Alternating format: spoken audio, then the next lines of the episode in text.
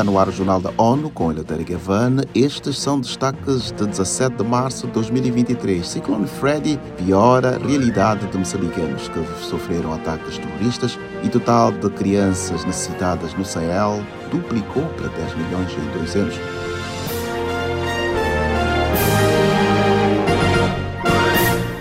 Agências humanitárias fazem o primeiro contacto com a realidade após a segunda passagem do ciclone Freddy por Moçambique. Para apoiar a resposta humanitária, a ONU anunciou a entrega de 10 milhões de dólares do Fundo Central de Resposta de Emergência. A meta é atuar com as autoridades moçambicanas, apoiando 49 mil deslocados em 140 centros de acomodação. Num desses locais, Tomásia Zacarias é considerada um exemplo de resiliência. Ela sobreviveu à tempestade que derrubou a sua casa na província da Zambésia após fugir de ataques terroristas em Cabo Delgado, no norte. Perdemos casas, como estão a ver, perdemos tudo.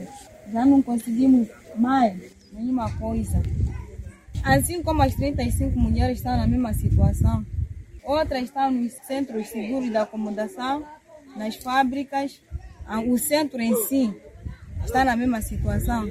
É por isso que queremos pedir ajuda. O Instituto Nacional de Gestão e Redução do Risco de Desastres indica que a província da Zambésia é a mais afetada pelo ciclone Freddy, com cerca de 211 mil pessoas na situação.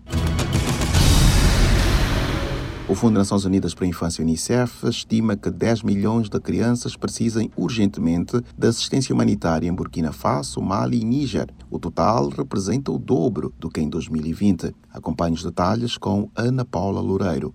A alta se deve ao agravamento da violência na região africana, que apresenta um quadro de crianças cada vez mais envolvidas no conflito armado, como vítimas de confrontos militares intensificados ou alvos de grupos armados não estatais.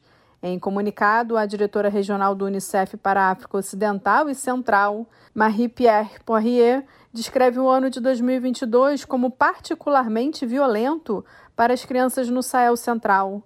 A representante faz um apelo a todas as partes em conflito para que parem urgentemente os ataques, tanto contra as crianças como contra as suas escolas, unidades de saúde e casas. Da ONU News em Nova York, Ana Paula Loureiro. Em 2022, aconteceram pelo menos 172 incidentes violentos, incluindo ações de grupos armados nas zonas fronteiriças entre quatro países do Sahel.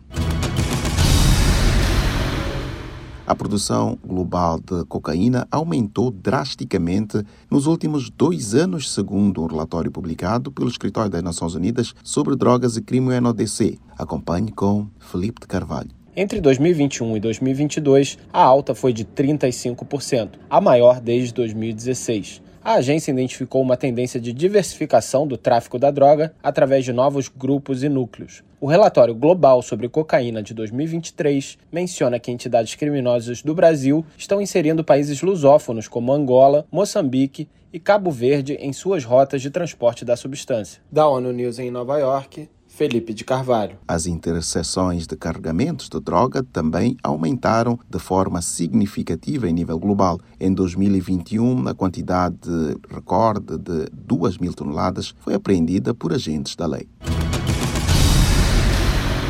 O Conselho de Direitos Humanos abordou formas de garantir um ambiente digital seguro e inclusivo para crianças, bem como avaliou esforços para ajudar menores afetados por conflitos armados. Acompanhe os detalhes com Mayra Lopes. A representante especial do secretário-geral sobre violência contra a criança apresentou seu relatório destacando que as múltiplas crises globais aumentaram a vulnerabilidade de crianças carentes. Os destaques do relatório também foram publicados em uma versão ilustrada, com uma linguagem acessível aos jovens.